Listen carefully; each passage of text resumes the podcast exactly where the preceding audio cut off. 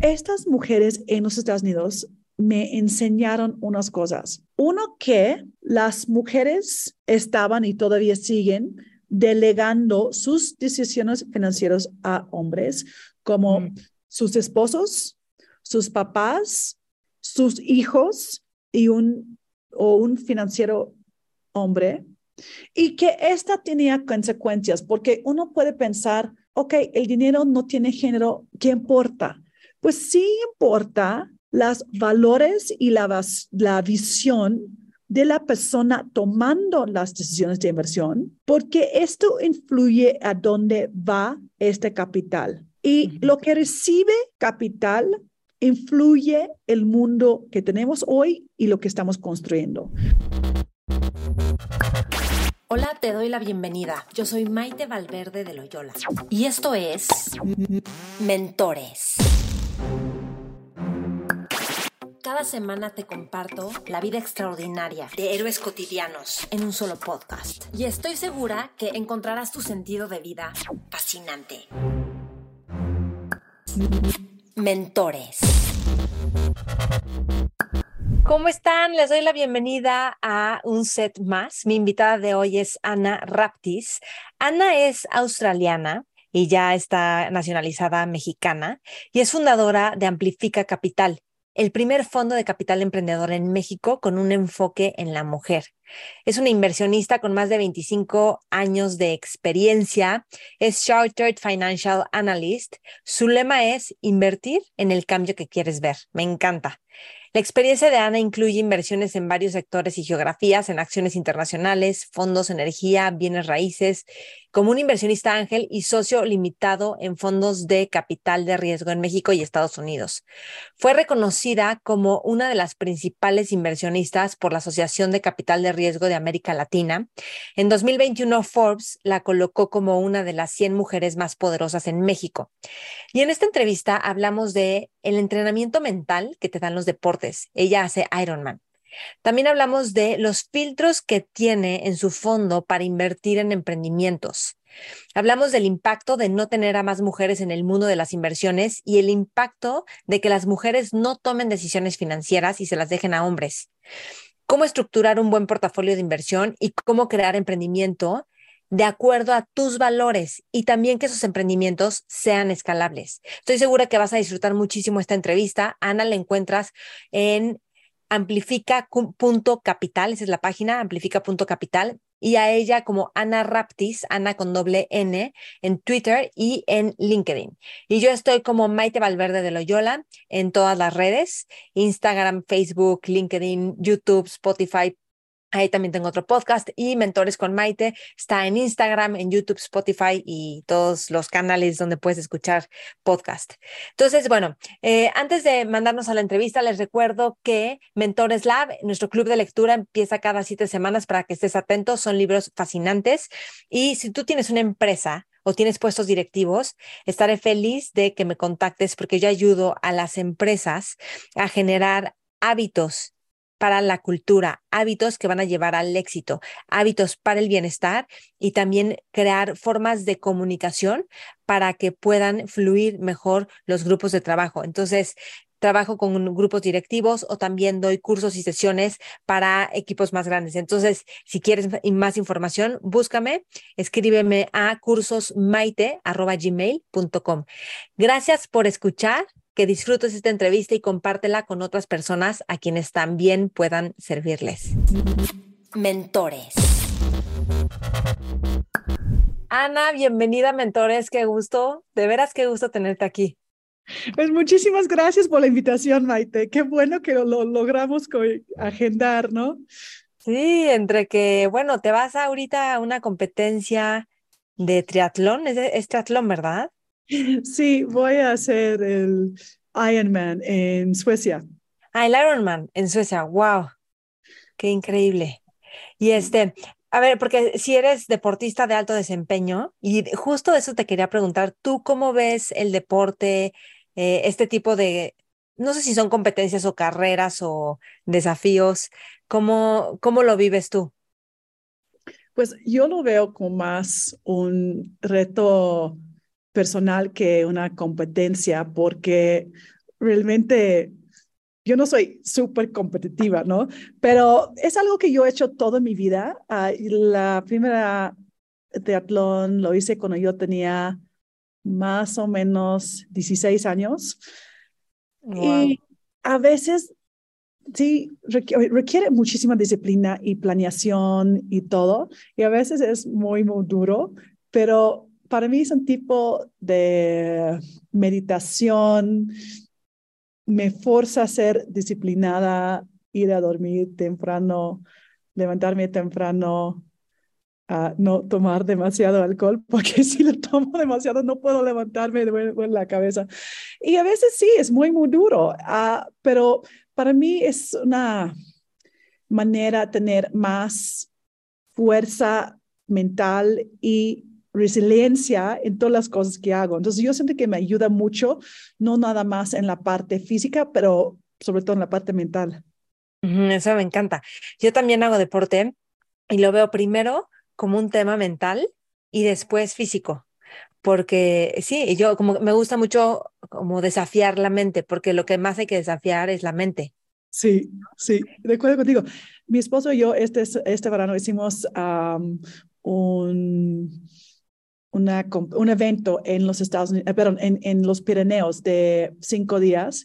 Y el primer día fueron 160 kilómetros en bici y 4.000 metros de subida. Y fue muy, muy difícil. Y yo dije, ¿qué estoy haciendo acá? Es demasiado difícil para mí, pero logré terminar el primer día y logré terminar todos los días y al final me sentí como muy agradecida, ¿no? Pero no es nada fácil. Pero eso es lo que tenemos que entender. La vida en general no es fácil. Tenemos momentos de retos pues muy fuertes que no son nada divertidos, pero lo pasamos y llegamos al otro lado y sentimos orgullosos y, y nos sentimos mejor, pero a veces siento que esas como carreras son como metáforos para la vida. Pasamos por bajadas y subidas y esa es la vida. Mm, estoy, estoy, de acuerdo contigo. ¿Y tienes alguna experiencia como extrema en, en alguna, o sea, en algún Ironman o algo así? ¿O, o entrenándote que desafiaste o superaste algo importante para ti? Ay, pues la verdad es que la, para mí ser constante es un, un desafío de que de que muchas veces es que no quieres levantarte, no, tiene, no quieres que te sientes cansado y todo, tienes otras cosas que prefieres estar haciendo, pero eso es un, un, desafío. Y como te comenté, la competencia ahora que acabamos de decir en los Pirineos fue muy, muy difícil. Y, yo digo a veces, ¿qué, ¿qué, estoy haciendo acá? No, es que, pero vas poco a poco y también, como tú sabes, yo he estado levantando este, este fondo que ha sido un, reto y yo trato de pensar tanto en las carreras largas como un Ironman o esta ruta de bici en los Pirineos, como cualquier eh, otra cosa, romperlo en pedacitos para que puedas ir avanzando poco, poco, poco. Cuando uno va a hacer un maratón, también es duro y lo, lo, siempre dicen que son dos competencias, como las primeras 30 kilómetros y los últimos 12. Y, y, y, como tú bien dijiste antes, todo es mental. Entonces, este, todas esas actividades nos prepara para otros retos en la vida. Sí. Bueno, para quien no sepa del Ironman, son 42 kilómetros corriendo, ¿no? O sea, es un, es un maratón. Luego, en bici, ¿cuánto es? Empieza con la parte de natación, son cuatro kilómetros nadando que realmente es la parte más fácil porque normalmente tarda una hora más o menos. Después son 180 kilómetros en bici, lo cual sí es duro. Esa normalmente tarda uh, más o menos seis horas, podría ser un poco más.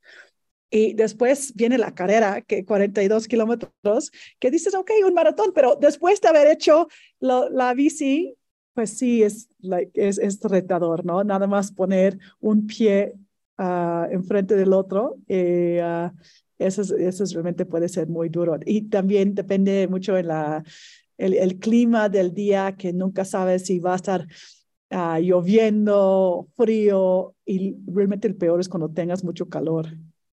Bueno, que yo que nado, o sea, cuatro kilómetros en una hora es un súper ritmo. De veras, yo, yo creo que yo con un súper ritmo me puedo echar tres kilómetros en una hora. En mi ritmo y yo. Pues, buenísimo, buenísimo. O sea, es, es un súper ritmo. Qué, qué increíble. Yo, se me fue el volumen. Desde hace. Bueno, que qué increíble. A veces piensas que mm, hay cosas que no puedes lograr y ya cuando las estás haciendo, por ejemplo, yo me estoy preparando para el Camino de Santiago y yo normalmente no corro, pero ayer me tocaban 18 kilómetros y yo en mi vida, nunca en mi vida había corrido 18 kilómetros. Creo que más de 10 seguidos nunca los había corrido. Y ayer me los eché, digo, ya he estado caminando bastante y trotando bastante. Entonces, y dije, qué fácil. Y fueron dos horas y media, o porque tenía que correr muy lento para eh, quedarme en aeróbico. dije, qué fácil está hacer esto. O sea, me hubiera quedado otra hora más sin problema, ¿no? Y me eché como 19.5 a la mera hora porque se me fue. Pero es fascinante. Em, y creo que sí te da como otro estar en la vida, ¿no? Como otra energía y, te das cuenta de una fortaleza cuando atraviesas esas barreras, que creo que para el mundo del emprendimiento es súper importante. Sí, 100%. Y vio, o sea, porque a mí me interesa mucho, por ejemplo, de lo poco que te conozco, pero me da la impresión que tienes una vida familiar, tienes hijas y una vida y tu esposo y tienes una vida familiar como completa, pero al mismo tiempo hacer un Iron es un nivel de horas y de dedicación impresionante. Y por otro lado, este, crear un fondo de capital también es algo demandante que requiere tiempo. ¿Cómo organizas esto? ¿Cómo te relacionas con el tiempo, con las actividades? Pues, ok, lo que sí es cierto es que no me gusta salir en la noche, casi uh, no salgo en la noche porque uh, trato de ir a dormir temprano, uh, me levanto. ¿A qué hora es temprano? Pues para mí me gusta estar en la cama para las 10. Ah, y, y después me levanto como cuarto para las 6, voy a entrenar, trato de no tomar reuniones antes de las nueve de la mañana y no es que estoy dormida, estoy haciendo ejercicio o preparándome, ¿no? Uh, para, para el día. ¿Tratas, de, ¿Tratas de no tomar qué? ¿Qué dijiste? reuniones. Ah. Reuniones antes de las nueve, sí, porque uh, pues me, porque me gusta o estar entrenando o estar preparándome para el, para el día, ¿no? hacer un catch up, porque tú sabes que recibimos tantos como correos, mensajes y, todo, a veces es un poco difícil estar encima de todo esto si uno está en reuniones todo el día. Ah, y el fin de semana, realmente me gusta pasar el fin de semana con mi familia, con mis niñas, con mi esposo. Uh, tengo un esposo increíble, es mexicano. Eh, tengo dos niñas increíbles de 11 y 14 años. A veces nos andamos en bici juntas. Uh, las niñas juegan mucho deporte, entonces el fin de semana estoy organizando mi día alrededor de la competencia de, de fútbol que tienen las niñas. Uh, y sí, durante la semana estoy muy enfocada durante el día en, en mi trabajo y en las tardes pues paso tiempo con mis niñas. Y... ah. Pero me gusta mucho eso que dices porque, o sea, creo que ya está cambiando, pero antes había una tendencia de que tenías que vivir para trabajar. Y yo creo que por eso muchas mujeres no trabajaban antes, bueno, o sea, por muchas circunstancias, pero una era como, no puedo vivir solo para trabajar, tengo que también cuidar hijos, ¿no? Entonces se ponen de acuerdo. Y me gusta mucho que ahorita la gente tome en cuenta sus tiempos de familia, de bienestar, de deporte. O sea, qué importante es todo eso, ¿no? Ese balance. 100%. Ahora, al mismo tiempo, pues tú inviertes en emprendedoras principalmente que mm, tienen proyectos y mi impresión es que cuando inviertes en un proyecto, quieres a esas personas full en el proyecto. Sí, sí, sí. Entonces, cómo es la relación de ver que sí tienen un balance y otras actividades y no solo su vida es el proyecto, pero que sí tienen lo necesario para que ese proyecto funcione? O sea, ¿qué es lo que tú observas y tomas en cuenta? es, es, muy buena pregunta porque hoy en día el, el concepto de la vida laboral que es normal, pues no hay un normal, es que, y yo, uh, sí, yo paso muchas horas cada semana trabajando. yo diría que trabajo más o menos 60 horas uh, por, por, por, semana. lo que yo estoy buscando es, sí, gente comprometido a, a sus emprendimientos. Uh, por eso, cuando nosotros estamos invirtiendo, estamos invirtiendo en empresas, estamos invirtiendo en, uh, emprendimientos, el concepto de proyecto a veces tiene una connotación de que sea algo de tiempo parcial o algo de un pasatiempo. No estamos invirtiendo en pasatiempos, no estamos invirtiendo en... Um, en emprendimientos donde las personas no están 100% enfocados en, en, que esos emprendimientos sean exitosos. Ok, ok. Sí, ¿y qué, qué características tú observas?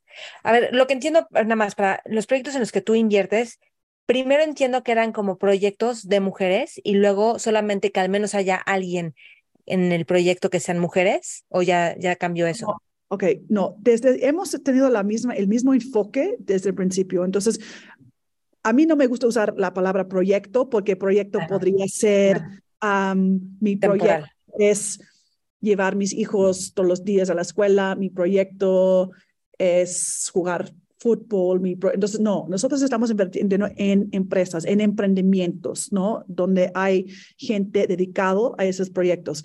Eso es, pero emprendimiento, sí, mezclamos las palabras también, pero uh, entonces estamos invirtiendo en emprendimientos que están usando tecnología, si son altamente escalables y o hay mujeres fundadoras o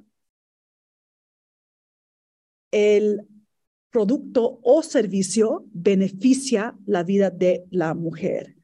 Entonces, uh, nosotros no estamos, uh, entonces estamos buscando invertir en proyectos que van a ser rentables, uh, estamos um, emprendimientos que van a generar excelentes retornos para nuestros inversionistas.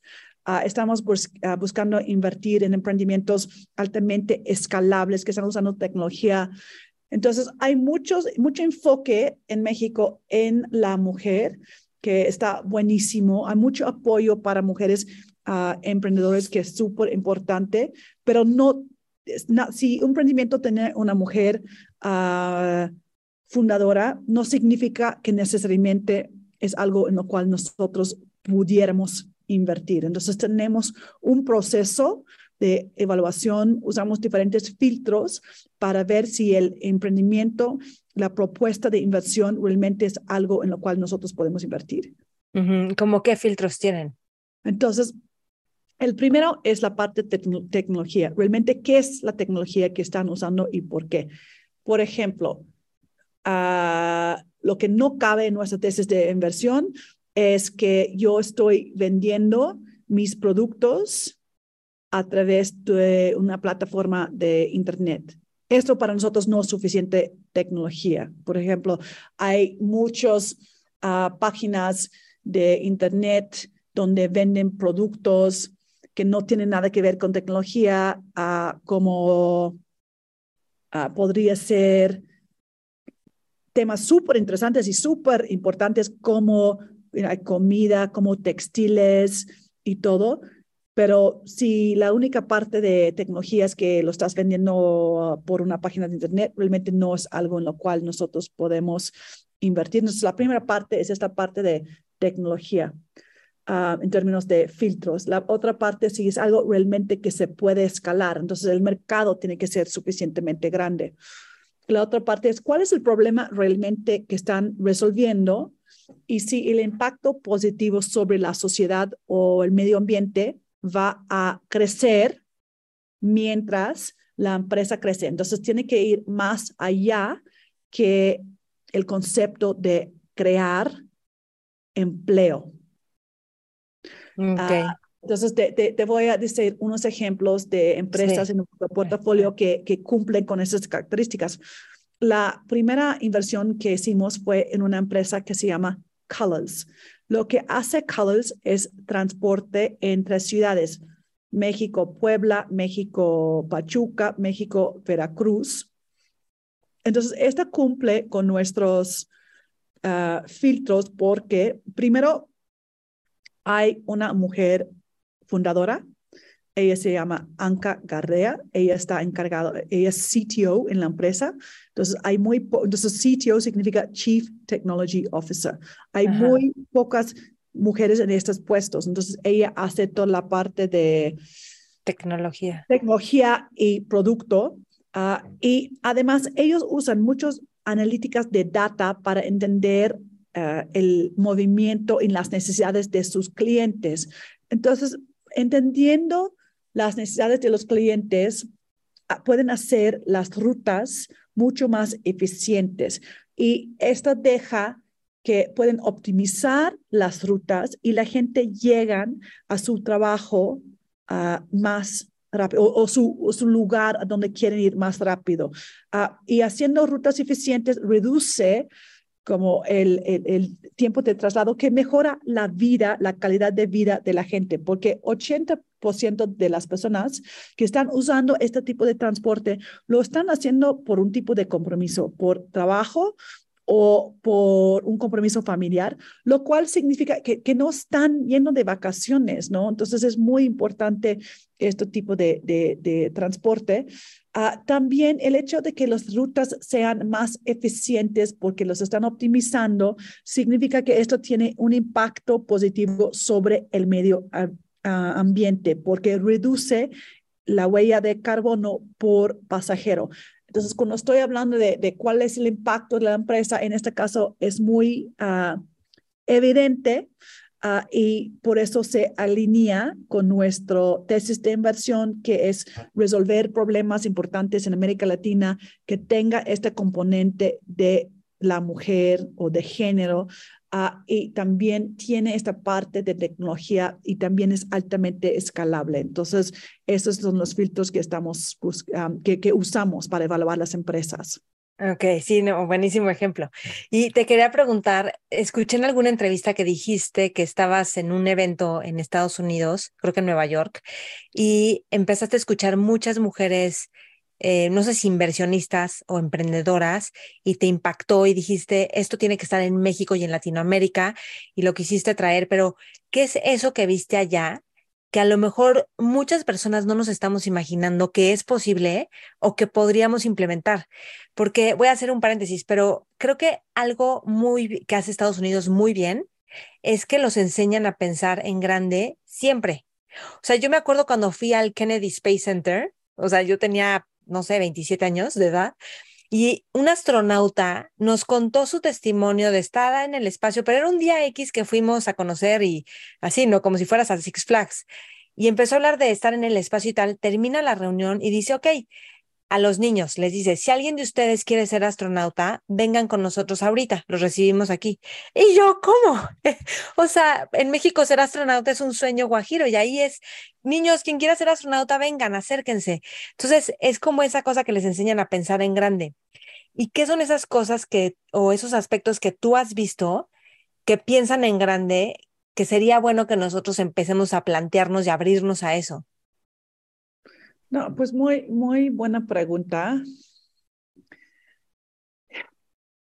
Siento que hay muchos retos culturales, sociales, uh, y tenemos que tratar de romper paradigmas, ¿no? Quitarnos del miedo a pensar, eh, lo que yo he visto en los Estados Unidos es que hay mucha cultura de arriesgarse. Si te fallas, pues no pasa nada, te levantas y lo haces otra vez. Entonces, esto es algo que pues estamos ahora buscando cómo enseñar esto a nuestros niños y niñas, que, el, que lo como dice, yo pensé que fue Michael Jordan quien lo dijo, que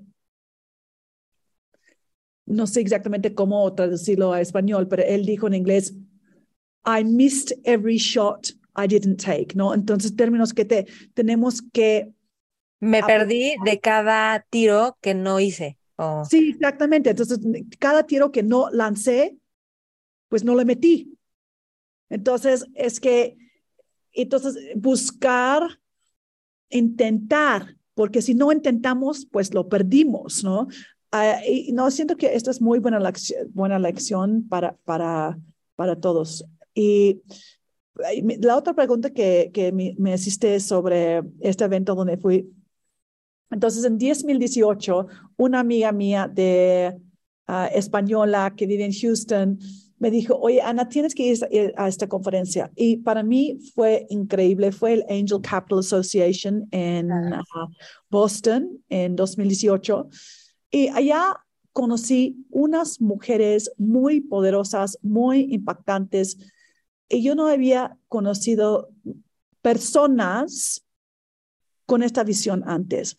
Estaban hablando de la falta de la participación de la mujer en temas de inversión y sobre todo en capital emprendedor y las consecuencias de esto. Y la verdad es que en este momento yo sabía que faltaba la participación de la mujer en, en la industria de capital emprendedor. Yo estaba en México, yo con unas amigas, Christine Kenna, María Arisa, habíamos formado un grupo que en este momento se llamaba Mujeres en Capital Privado, justo para aumentar la participación de la mujer, pero más como profesionistas en la industria.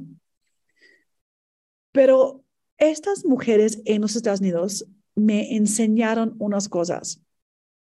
Uno que las mujeres estaban y todavía siguen delegando sus decisiones financieras a hombres como mm.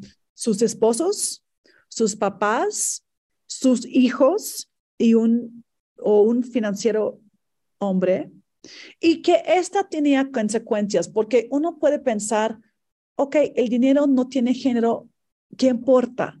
Pues sí importa los valores y la, la visión de la persona tomando las decisiones de inversión, porque esto influye a dónde va este capital. Y lo que recibe capital influye el mundo que tenemos hoy y lo que estamos construyendo.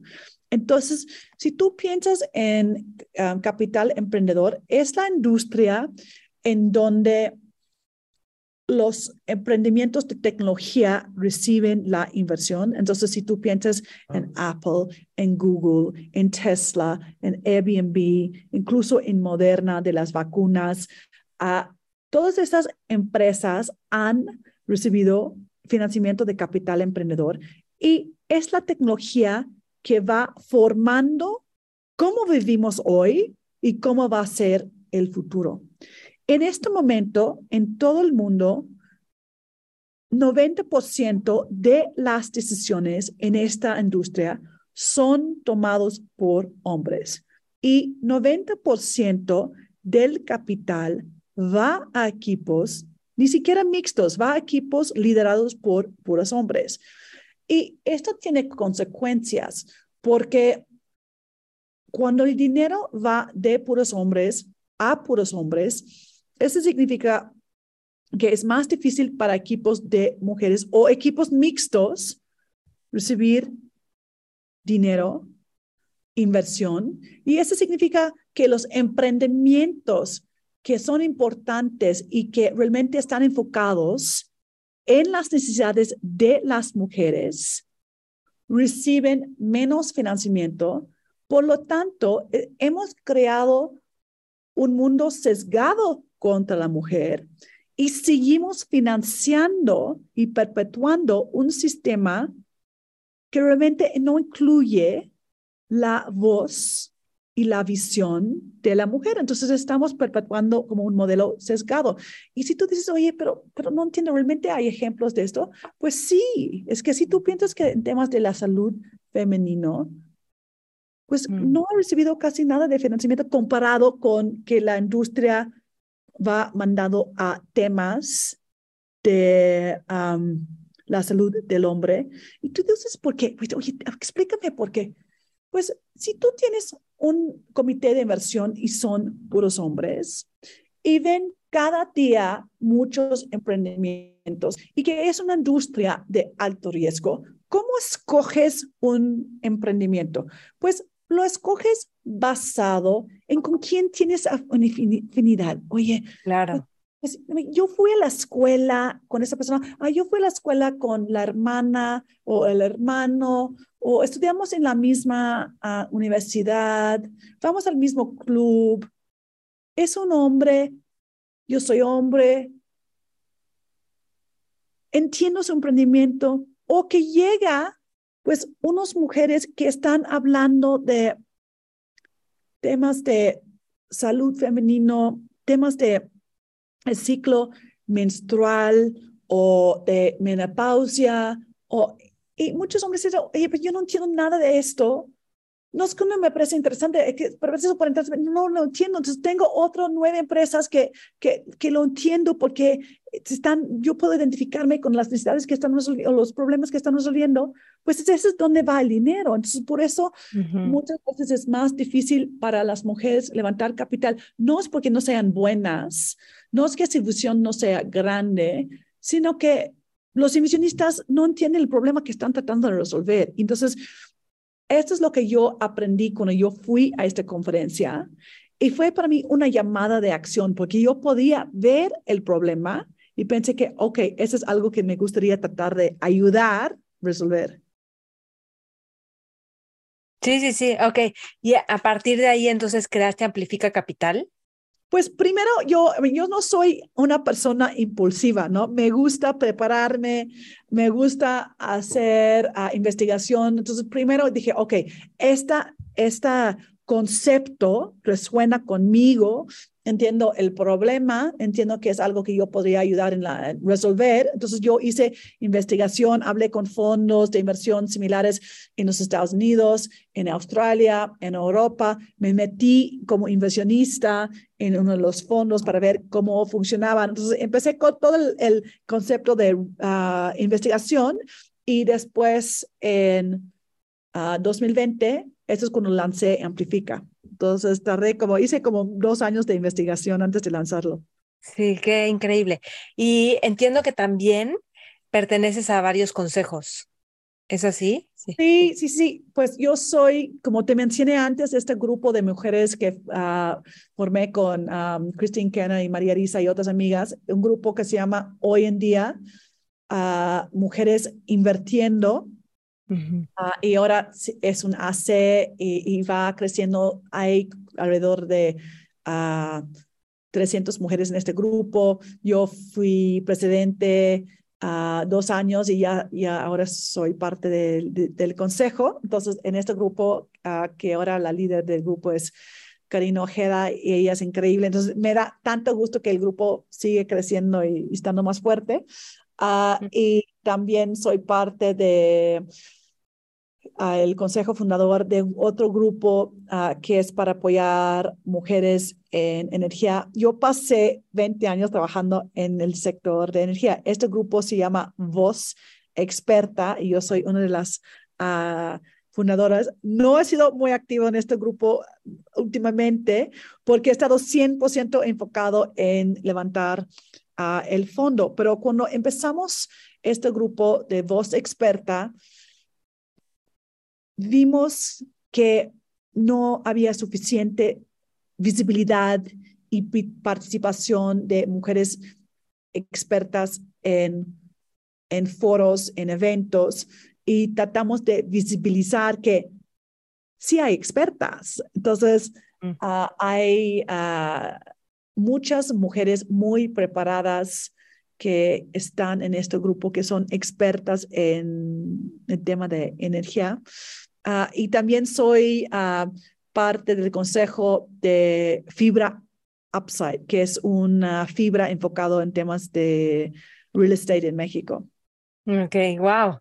¿Y qué, qué, o sea, fíjate, cómo has logrado ser consejera de diferentes, qué se necesita? Porque creo que también necesitamos más mujeres en mesas de consejo y qué se necesita para hacerlo. Porque también creo que es muy importante porque estás viendo estrategia, estás viendo visión, estás viendo que honren valores, estás viendo impacto, este, que sea rentable, ¿no? Sí, yo siento que lo que uno necesita primero es experiencia relevante. Uh, eh, esto uh, uno desarrolla a través de haber participado en diferentes industrias o a lo mejor en una industria, uh, pero durante años. Uh, entonces, la, la, primera cosa o el primer elemento es el tema de experiencia apropiada. Y lo otro es, es poder hablar con gente que podría estar buscando gente para sus consejos. Uh, en mi caso, es que el CIMAT que es el Centro para Investigación de Mujeres en Alta Dirección, que es parte del IPADE, tiene un directorio. Eh, en el caso de Fibra Upside, uh, me encontraron a través de este directorio, me, me, buscaron, me hablaron y por eso entré el consejo. Pero hay muchas diferentes maneras. Uh, otra vez es hablando con personas que están en consejos para ver si expresando su interés y después participando. Ok, ok, buenísimo.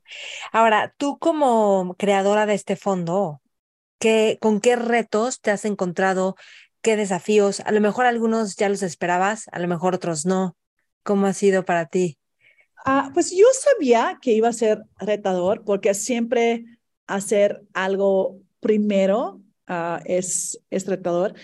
Y por eso he tomado con mucho esfuerzo o mucha inspiración por todas las mujeres que están haciendo lo mismo en los Estados Unidos. Yo lo he visto allá, sé que es, es, es algo muy, muy importante. Uh, pero acá en México, uh, pues diferentes retos. Uno es que, pues yo vengo de origen australiana y en Australia hay una cultura mucho más fuerte de hablar del dinero, de temas de inversión y no en una manera grosera ni para decir, oye, eso es cuánto dinero yo, tengo, pero como un tema de, de, de, conversación, de, oye, a mí me interesa esto, es que estoy uh, invirtiendo, me parece interesante. Es un, es un tema de conversación. En México es muy poco común que la gente habla de esos temas y menos entre mujeres, ¿no? Que tener esas conversaciones de, pues, yo estoy direccionando mi patrimonio a estos temas. Uh, entonces, la cultura de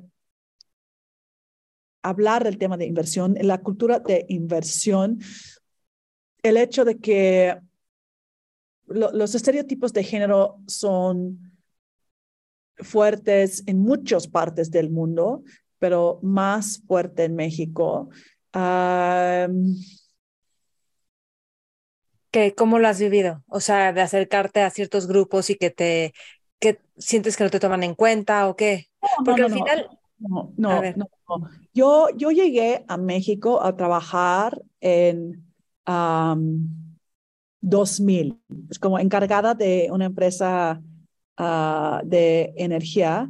Nunca he sentido que la gente acá no me toma cuenta por ser mujer, pero sí lo que yo siento a veces es que no, no entienden, no quieren entender o les da mucha flojera pensar en el tema y la situación de la mujer.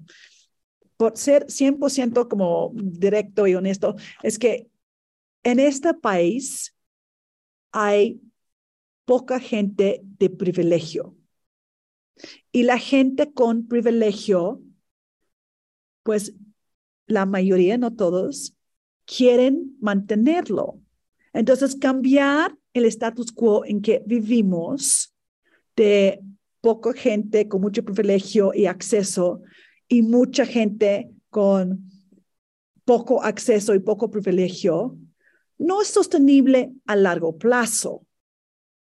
Y hay unos que les gustaría cambiarlo, pero hay otros que ni siquiera lo reconocen y mientras pues no movemos el barco es mejor para todos. Entonces, es mucho tener un fondo enfocado en la mujer, es identificar gente que tiene afinidad, que tienen los mismos valores, que entienden, que no se sienten amenazados, porque muchas personas se sienten amenazados cuando hablas de un cambio de involucrar más mujeres. Y tú puedes imaginar, si tú eres un hombre que tienes el control del dinero, de tu dinero, del dinero de tu esposa, de de dinero de la familia. Cuando alguien venga y dice, oye, ¿sabes qué? Es importante que las mujeres empiezan a usar su poder económico y que la, invitamos a las mujeres a participar y tomar sus decisiones propias.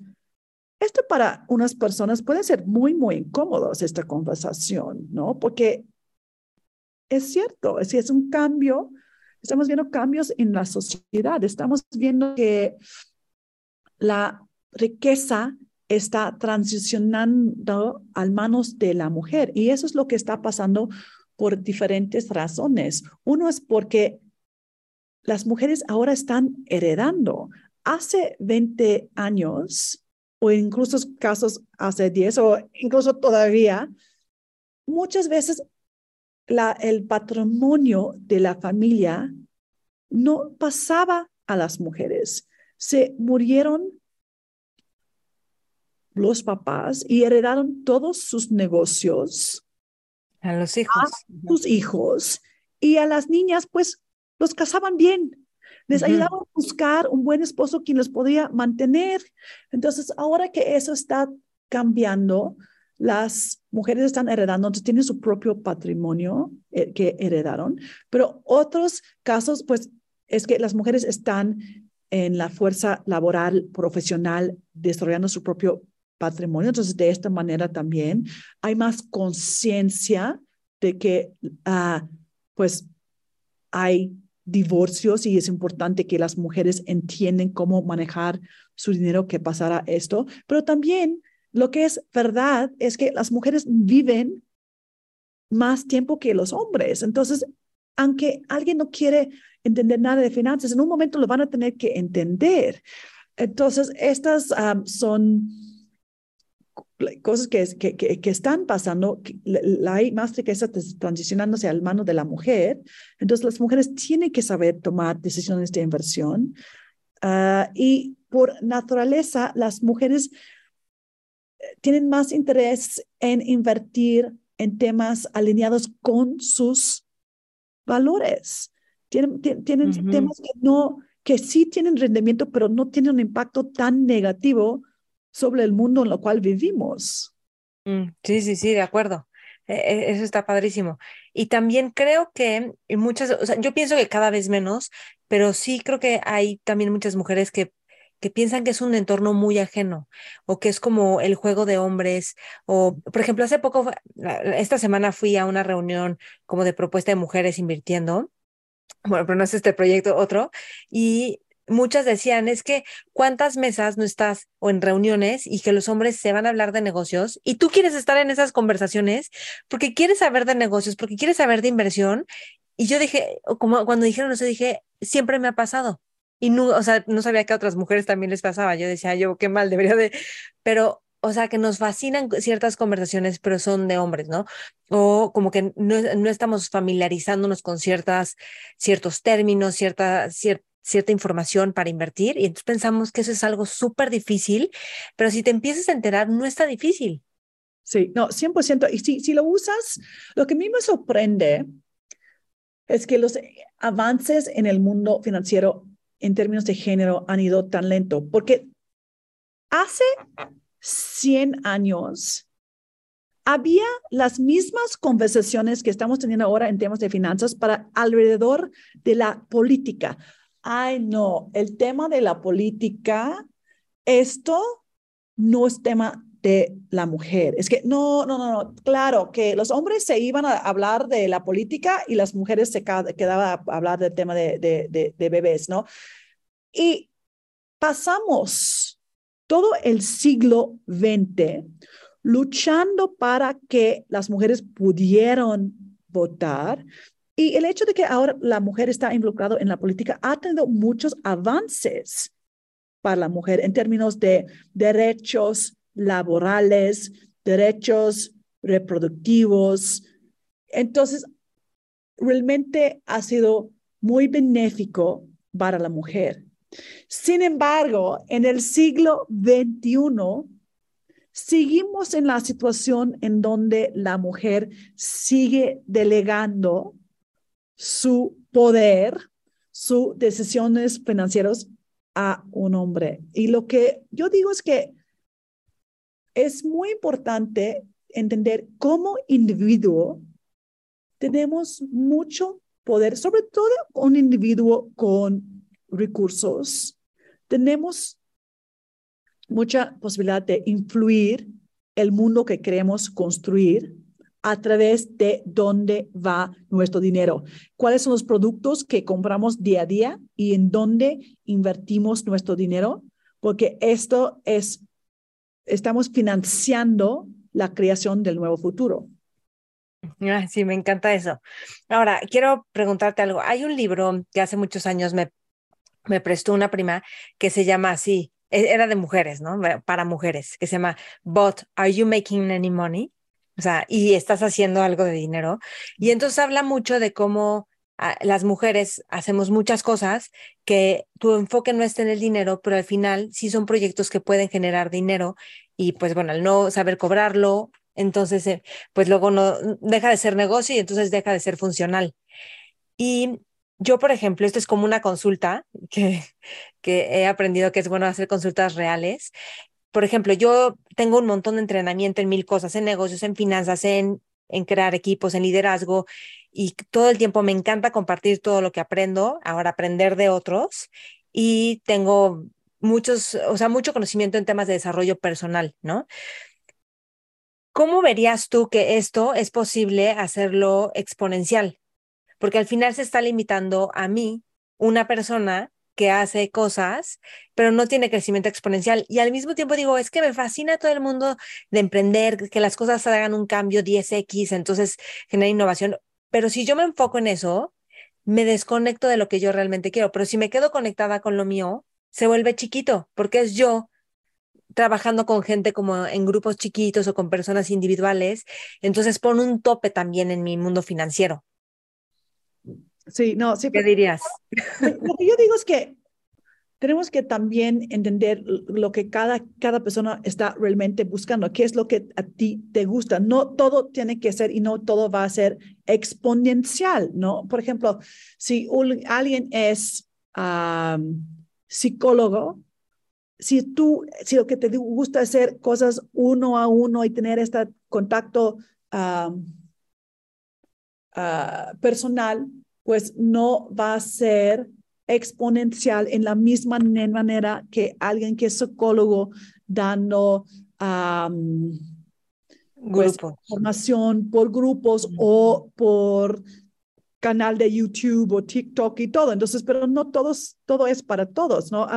yo he visto, por ejemplo, quienes han tenido muchísimo éxito, ah, pero no significa que sea mejor es, son los entrenadores quienes están trabajando uno por uno y, y después ponen sus ejercicios y hacen un plan y lo ponen con un app y en YouTube y todo. Hay unos que han convertido en negocios enormes, pero al final uno tiene que reflexionar exactamente lo que está buscando y qué es lo que quieren. Y por ejemplo, si hay personas que se sienten con toda la capacidad de emprender, eh, toda la energía a la disposición, pero no tienen claridad en qué emprender o me explicó, porque a veces es como, ok, ¿y cuál es la idea que va a cambiar, ¿no? Que va a evolucionar o que va, cuál va a ser la pregunta de todos, el próximo Kavak, ¿no? El próximo clip. Pero tú qué les dirías? ¿Cómo, cómo generar ese pensamiento creativo Sí, la verdad es que yo he visto diferentes formas de pensar. Yo he visto a unos que han dicho, han vivido día a día el problema y después quieren resolverlo, ¿no? Entonces es algo, por ejemplo, una de las emprendedoras en nuestro portafolio se llama Sabrina Castelli. Sabrina, cuando era niña, se murió su papá, se murió cuando ella tenía nueve años. Su mamá no trabajaba afuera de la casa y recibió el pago del seguro, lo metió a un producto en el banco y cuando llegó la situación en Argentina del... Um, cuando era una gran devaluación de la moneda, pues perdió 80% de sus ahorros. Entonces Sabrina dice, ok, yo quiero resolver este problema para que otras mujeres no enfrenten la misma situación. Entonces ella lanzó un emprendimiento que se llama Mujer Financiera, que está enfocado en justo en esta educación financiera para mujeres. Uh, es, una, es una empresa en el portafolio de Amplifica y van muy bien. Lo que venden es educación financiera para mujeres. Entonces, es un ejemplo. Ella tiene mucha motivación, mucho uh, compromiso porque quiere resolver este problema que ella vivió. Y en general, tenemos varias empresas con historias similares en nuestro uh, portafolio, pero también yo he conocido otros emprendedores, buenos emprendedores que han pensado, ok, yo he visto este emprendimiento en otras partes del mundo. Siento que tenemos mismas características similares, necesidades similares en México. Entonces voy a tomar inspiración de este otro ecosistema. Entonces hay un poco de todo. Uno puede ir viendo... Lo modelas, modelas el... Entonces ver cuáles son los retos que uno enfrenta en la vida que uno puede identificar y buscar cómo resolverlos. Y a veces puede ser que en otras partes del mundo no, no jaló y aquí sí, que eso fue Kavak, que en Estados Unidos habían tratado de poner un, un, o sea, había habido intentos de hacer una especie de Kavak antes de que Kavak existiera. Hay una historia de que ya iban a invertir un, un, grupo de inversión, y iba a invertir con ellos y los inversionistas dijeron, es que nosotros invertimos en Estados Unidos en lo mismo y no funcionó. Entonces, si meten a Kavak en su portafolio, nosotros no, no le entramos. Y entonces, o sí le entramos, pero solo si no. Entonces quitaron Kavak y Kavak se fue con otro, con otro Venture Capital y ve lo que es ahora Kavak. Pero eso es porque ellos tenían la experiencia de que en Estados Unidos no funcionó. ¿Me explicó? Pero y sí puede funcionar porque depende del entorno. Tenemos que ver, like, puedes tomar inspiración de otros lugares, pero uno tiene que entender muy bien al final en qué mercado estás. Yo, por mi experiencia trabajando en el sector de energía, he visto varias a personas pensando que se podrían traer un negocio que habían hecho en Canadá o los Estados Unidos y nada más meterlo en México sin entender las complejidades y el entorno mexicano y realmente pues han perdido todo su dinero. Es muy importante entender muy bien el mercado en el cual estás trabajando. Bueno, o sea, empresas como Bird, pues se tuvieron que ir de México, las de los patines estos. Sí, Que, o sea, pensarías que sería genial y al final, pues no, por muchas cosas, ¿eh? Desde temas así como de delincuencia y de no apoyo del gobierno hasta otras cosas. ¿Qué, Ana, qué es para ti un buen líder? Pues yo siento que cosas que son muy importantes es la humildad, uh, empatía. Uh, uh, también me gusta leer mucho y, y ver escritores que tienen, no me gusta arrogancia, entonces cuando los veo y, escriben este estilo, realmente no, no, me gustan sus libros. Entonces, y, y yo siento que es muy importante, entendemos que todos en esta vida vamos aprendiendo, ¿no? Y que, que siempre hay mucho que aprender. Ok. Ahora, esto que dijiste de la arrogancia, que es que como que hablan mucho de sí mismos y de lo bien que hacen las cosas. Pues parte de esto y, y, tratar de demostrar que las opiniones de uno pues son siempre como los, los, los mejores. Es que lo que yo veo es que en este mundo hay mucho gris, hay el blanco, el negro, pero, también el mundo, la ciencia, nos, nos, nuestro conocimiento de nosotros como humanos, pero del mundo de la ciencia, todo va evolucionando. Entonces, no hay, ah, hay, siempre hay mucho incertidumbre y reconocerlo, ¿no? Ok, ok.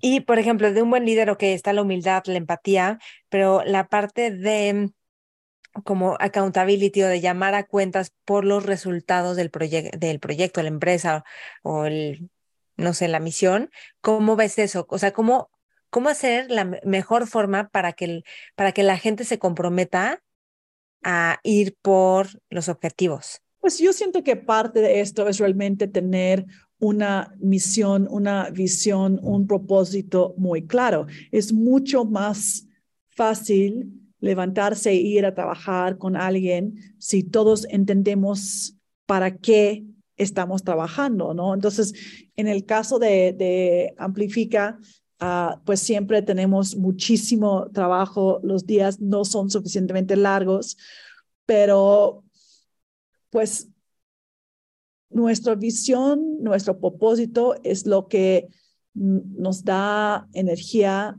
para seguir trabajando, ¿no? Y siento que cada empresa necesita algo similar, un propósito y misión claro. Sí. Y tú a nivel personal, ¿cuáles son los hábitos que te han cambiado la vida?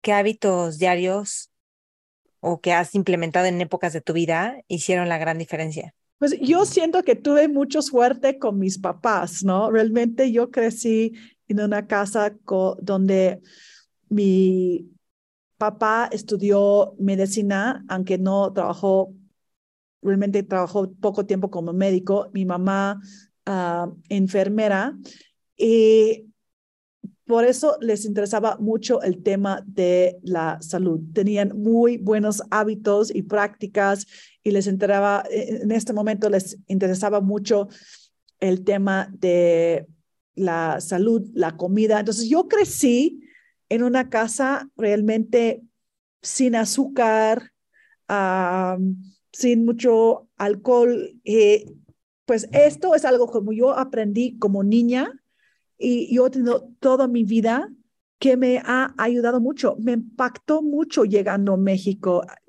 al ver no nada más tanto el consumo de azúcar, sino cómo era como visto como parte de un hábito normal a dar tantos dulces a niños chiquitos y ah, sí. el costumbre de la Coca-Cola, eh, eh, todos los refrescos, el nivel de obesidad que hay en México, sobre todo obesidad infantil, pues es criminal, la verdad, y todo es parte de esta, pues, tema con el azúcar. Entonces, pues es, algo que yo agradezco mucho a mis papás, sobre todo a mi mamá, quien trabajaba muchísimo en la casa preparando la comida natural y todo. Y por eso también ah, una cosa que ah, me, hace siempre sentir uh, incómoda es cuando hablan del tema de la mujer no trabaja. Es que tiene dos niños o tres niños o cuatro niños o no, es que no trabaja. Yo veo mi mamá que tenía tres niñas, mi, mi papá trabajó afuera de la casa, pero estaba trabajando y viajando mucho. Mi mamá trabajaba muchísimo y yo siento decir que, ay, es que mi esposo no trabaja, ella cuida a los niños. Ella, yo siento que eso es ofensivo. Es que yo no sé, yo, es que mi mamá trabajaba en la casa, checando que siempre tuvimos buena comida uh, y educándonos, vistiéndonos, trabajaba mucho. Uh, y entonces yo me gusta celebrar a las mamás por todo el trabajo que, que hacen, porque en la mayoría de las casas es la, son las mujeres que, que toman toda la responsabilidad para, para los niños. Eso está cambiando, ¿no? Y qué bueno, porque yo siento que hasta que yo no estoy diciendo que es bueno o malo quedarse en casa o no. Lo que yo quiero decir es que tenemos que reconocer todo el trabajo de las mamás que se quedan en casa y ahora son más papás que lo están haciendo también, pero de la gente que hacen ese trabajo de cuidado es súper importante reconocerlo y me da mucho gusto que hay más hombres que están reconociendo su responsabilidad como papá y están compartiendo estas actividades ah, de la casa porque las mujeres no pueden lograr su potencial en el mundo laboral afuera de la casa si no tienen una pareja en donde que se apoyan, obviamente. y, no nada más que se apoyen, que, que realmente tomen la responsabilidad y contribuyen y entienden que los dos son co-responsables y nada más, pues te echo la mano, ¿no? No, de acuerdísimo. Y déjame preguntarte esto, ¿cuáles son los, estos son hábitos que me, me, parece genial esto de la alimentación? Es que, por ejemplo, mi mamá no nos daba azúcar, dulces, también comida natural, este, muchísimas cosas que obviamente cuando yo iba a otras casas, yo amaba las otras casas porque tenían donas, chocolates, refrescos, pero ahora se lo agradezco porque yo no me acostumbré a que eso sea parte de mi día a día, ¿no? Y buscamos lo que es familiar a nosotros. Sí, claro. Pero era súper criticada. O sea, la criticaban por ay, qué rígida, qué estricta, que no sé qué. Y yo, no, o sea, yo digo, qué bueno que lo hizo. Porque, y también yo no me acostumbré. ¿Eh? Lo dices ahora, sí. Ahora sí. Y de chiquita no, pero sí, como que no me acostumbré a que todo el día tienes que estar comiendo chicles, dulces, y porque lo copias, ¿no? Las conductas. Ahora, ¿cuáles son tus, cuáles son los hábitos financieros o en relación al dinero que te han servido? Este, sí, que han pues, sido muy... Yo siento también son cosas que yo aprendí de, de mis papás, que tampoco eran personas que, que gastaban mucho. Entonces, uno aprende lo, de lo que uno ve, ¿no? Entonces, claro, es que uh, somos muy afortunados de tener uh, uh, una casa bonita, pero realmente no somos personas que gastan en, no gastamos en cosas, es que gastamos en experiencias. Entonces, no, nos encanta viajar, eh, pero no estamos como gastando día a día en, en, en productos. Eh, ¿Cómo qué?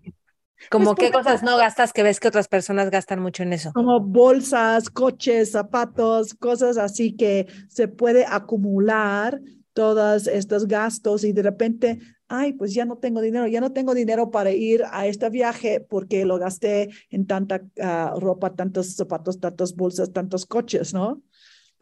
Que, todo se va sumando. ¿Y en hábitos de ahorro o inversión? Que, pues yo siempre, uh, desde que yo he podido invertir y ahorrar, siempre lo he hecho. Uh, yo realmente, yo soy creyente en que uno se aprende sobre la marcha. Yo he tomado mis propias decisiones de inversión. He ganado dinero, he perdido dinero, he aprendido. Uh, yo siento como que tengo mucha suerte de haber empezado a invertir en la bolsa en los Estados Unidos, que ha tenido excelente rendimiento durante los últimos 20 años. Uh, pero no se puede decir lo mismo para todas las bolsas en todo el mundo. Entonces, no se puede como necesariamente replicar en, en otras circunstancias. Pero como yo hice mi maestría en los Estados Unidos hace 20 años, eso es cuando yo empecé allá. Y yo soy Chartered Financial Analyst. Entonces, estos son tres exámenes con mucho estudio para poder pasar. Yo no estoy diciendo que todos tienen que ser un Chartered Financial Analyst para poder invertir, pero sí el concepto de tener un portafolio bien estructurado es importante. ¿Qué significa esto? Es que uh, entender que necesitas algo de dinero para el corto plazo, temas de, temas de liquidez, para si te pasa algo, puedes acceder a este dinero. Por ejemplo, si hay un accidente, si, si se te cae una muela, ¿no? o si tienes un problema de tal y tienes que ir, pagando las cosas, si, si no tienes trabajo seis meses, que tienes acceso a este dinero, ¿no?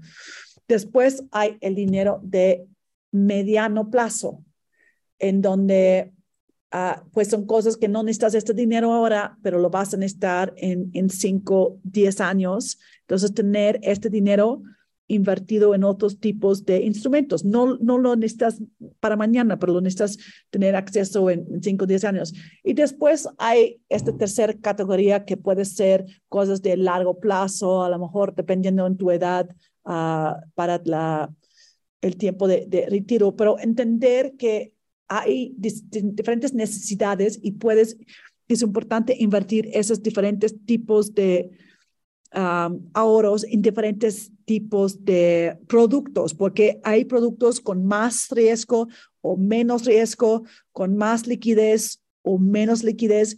Entender muy bien estas partes para que puede, uno puede construir un portafolio bien diversificado. Entonces, no, por ejemplo, si alguien quiere invertir algo, dinero en Bitcoin, no estoy diciendo que no debes o debes de invertir en Bitcoin, pero como es un producto con mucha volatilidad, si tú sabes que vas a comprar una casa en seis meses, no metes tu dinero en un producto con tanta volatilidad, porque si se cae, vas a estar en un problema. Entonces, o si tú sabes que vas a necesitar un tipo de tratamiento médico o dental en los próximos meses, pues pon este dinero en CETES y no un producto con mucho riesgo. Entonces, eso es algo muy, muy importante eh, en considerar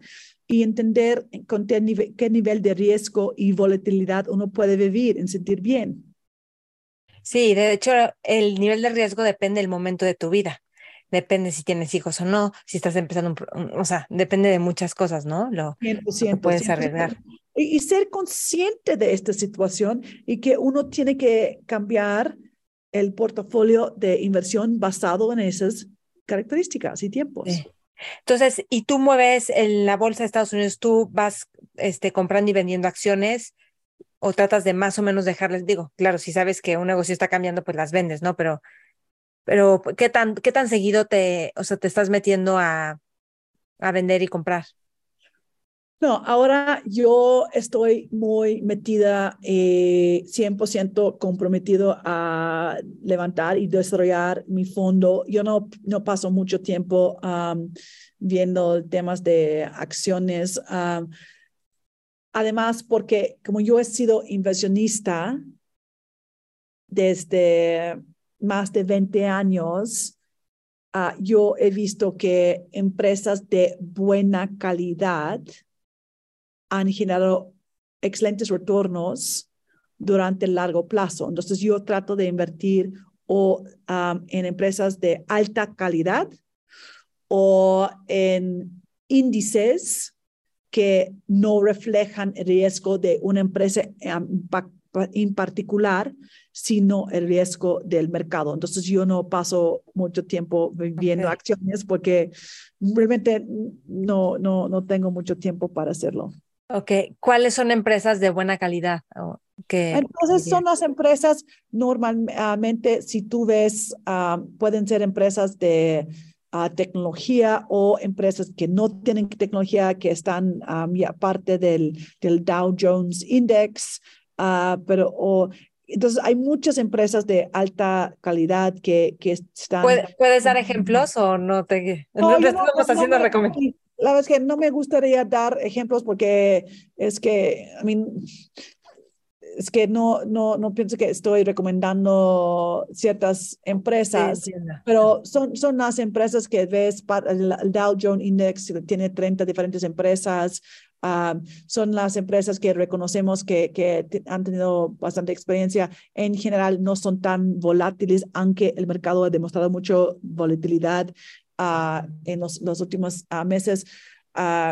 pero hay muchas diferentes fuentes de información que uno puede encontrar hoy en día y también una manera fácil eh, de invertir es invirtiendo en los índices. Puede ser the S&P 500, um, the Dow Jones o um, el Nasdaq. Todos tienen índices y esta es una muy buena manera de invertir porque puedes diversificar el riesgo y no tener um, el riesgo asociado con una empresa en particular.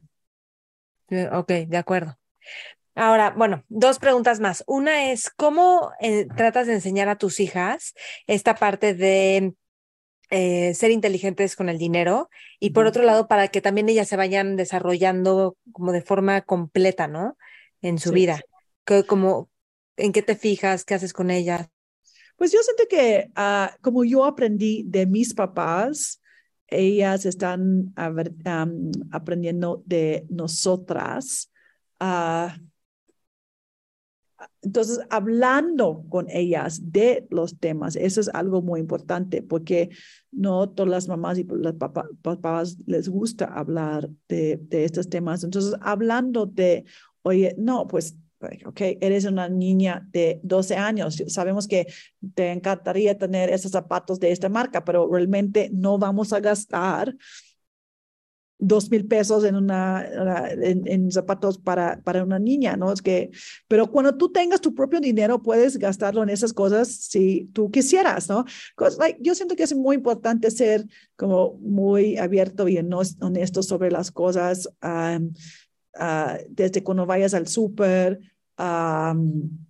hasta en los restaurantes y todo para tengan un poco de conciencia. No y también es para que cuando vayan con, pues, sus amigos y, todo, que, que entienden cómo es una manera como con un buen nivel de inteligencia emocional comportarse.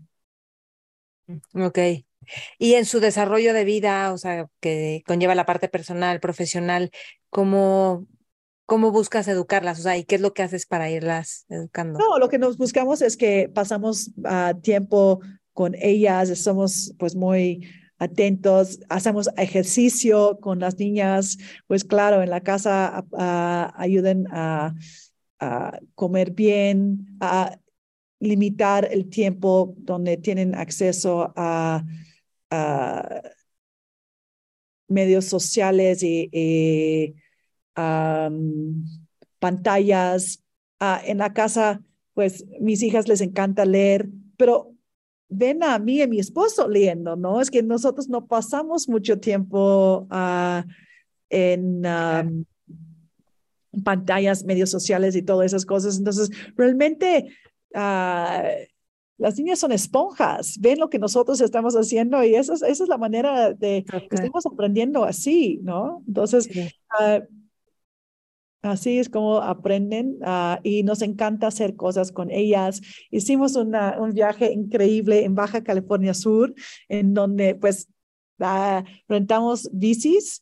Ah, la verdad, rentamos bicis eléctricas para ellas. Eh, mi esposo y yo fuimos en, en bicis normales. Eh, fue increíble porque podían ir a nuestro ritmo y logramos ver muchas cosas tan bonitas en México. Entonces, Sí, sí, sí, sí. Pues disfrutamos y nos sentimos como con mucha gratitud que pues tenemos dos niñas sanas que todavía les gusta pasar tiempo con nosotros porque pues llega una edad pues ya no, ¿verdad? Sí, sí, ya sé.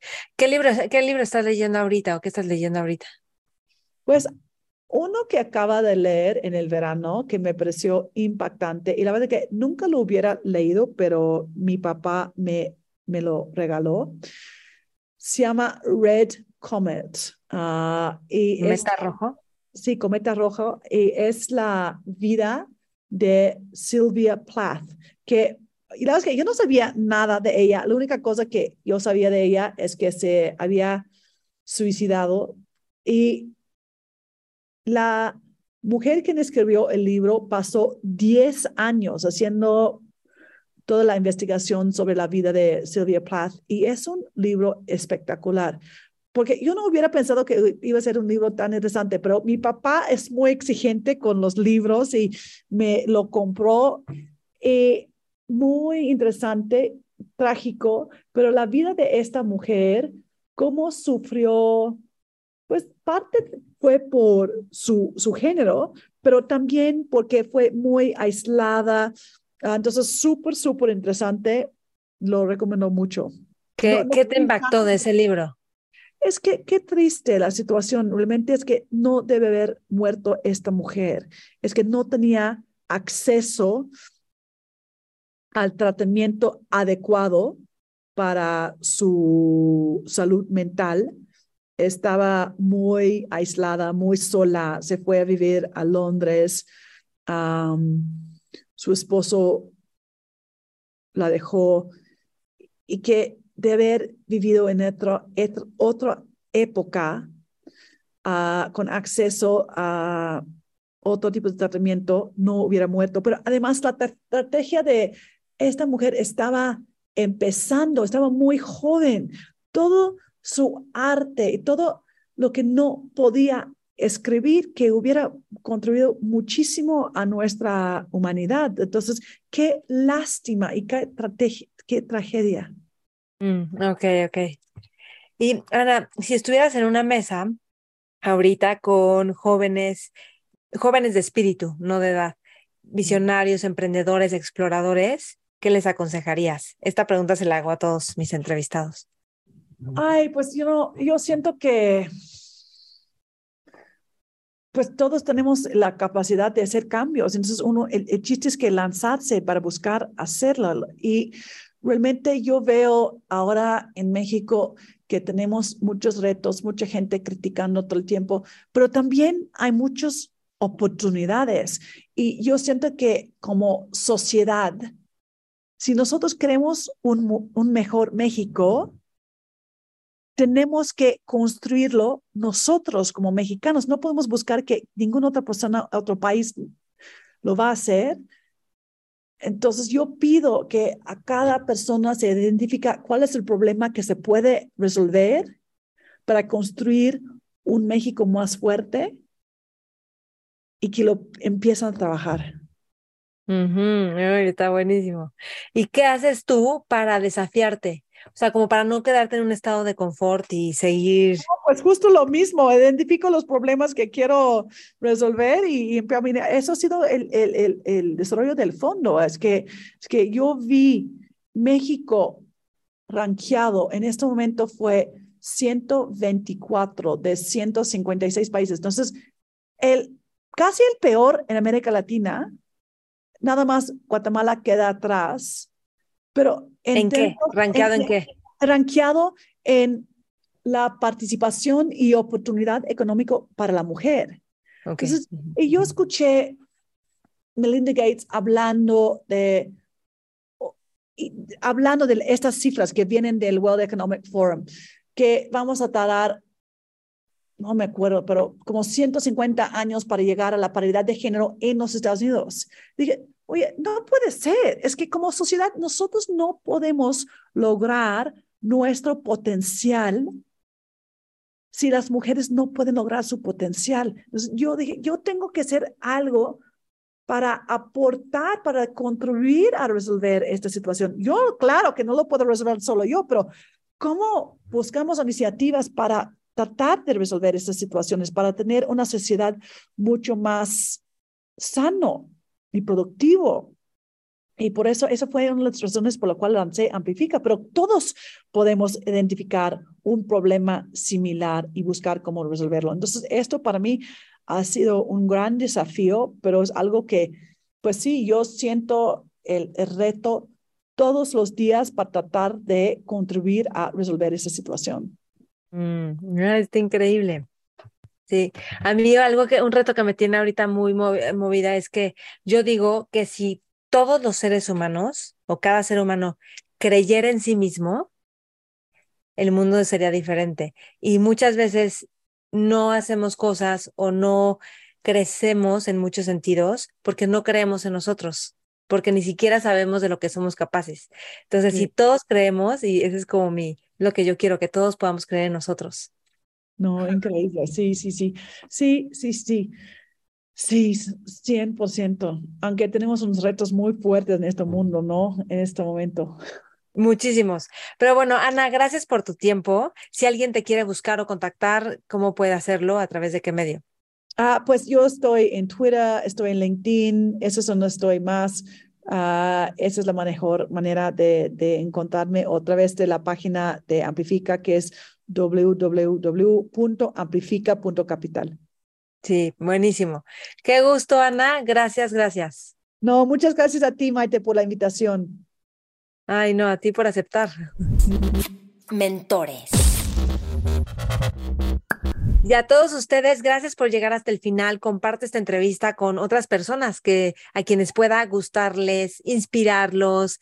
Y bueno, ya saben que estamos creciendo juntos. Entonces, gracias por siempre apoyar mentores. Califícalo con cinco estrellas para que pueda llegarle a más personas.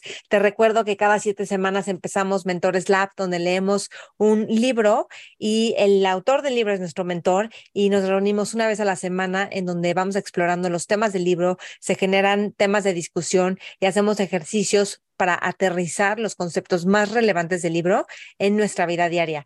Y ya sabes que yo ayudo a las, a las empresas con cursos de reducir estrés, de entrenar la mente, de cultivar hábitos y también si tú quieres en tu empresa tener un mayor desempeño, trabajo también directamente con los, los puestos directivos para establecer líneas de comunicación y una estrategia que los lleve a lograr sus metas y generar mayor impacto. Entonces, feliz de ayudarlos y obviamente a crear hábitos organizacionales, que eso es clave, cultivar hábitos. Entonces, bueno, los espero en todas las redes, Mentores con Maite. Yo estoy como Maite Valverde de Loyola y Ana, Ana es doble N, Raptis en Twitter y en LinkedIn y está amplifica.capital que es la página de su fondo. Gracias por escuchar, gracias por compartir y nos vemos pronto. Mentores. Okay, round two. Name something that's not boring. laundry? Oh, a book club. Computer solitaire, huh? Ah, oh, sorry, we were looking for Chumba Casino. That's right. ChumbaCasino.com has over 100 casino style games. Join today and play for free for your chance to redeem some serious prizes. ChumbaCasino.com. No purchase necessary. Full prohibited by law. 18 plus terms and conditions apply. See website for details.